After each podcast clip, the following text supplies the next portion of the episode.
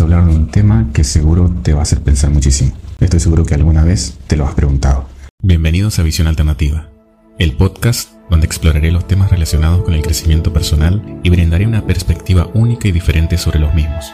En cada episodio te comparto mis experiencias y enseñanzas en un camino hacia una vida más plena y feliz. Mi nombre es Manuel Bodeman y además de periodista soy alguien que como tú busca expandir su conciencia. Si estás buscando una fuente de inspiración y motivación para mejorar tu vida, no te pierdas Visión Alternativa. Comencemos.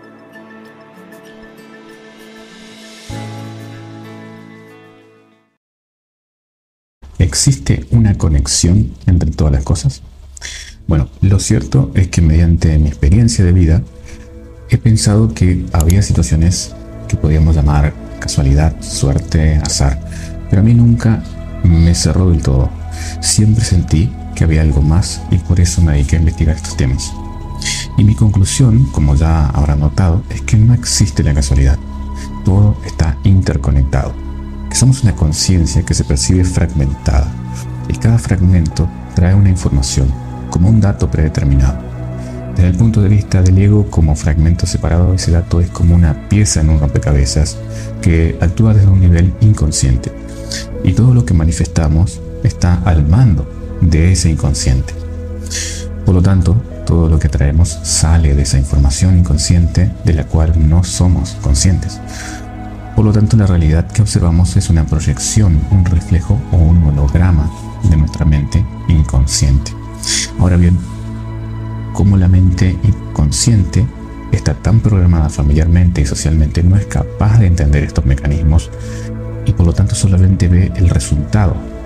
Entonces aquí aparecen los sentimientos de victimismo, esto es lo que me está pasando, puede despertar sentimientos de culpa y tristeza, pero como cree, cree que es parte de un karma maligno, una mala suerte, una casualidad, etc.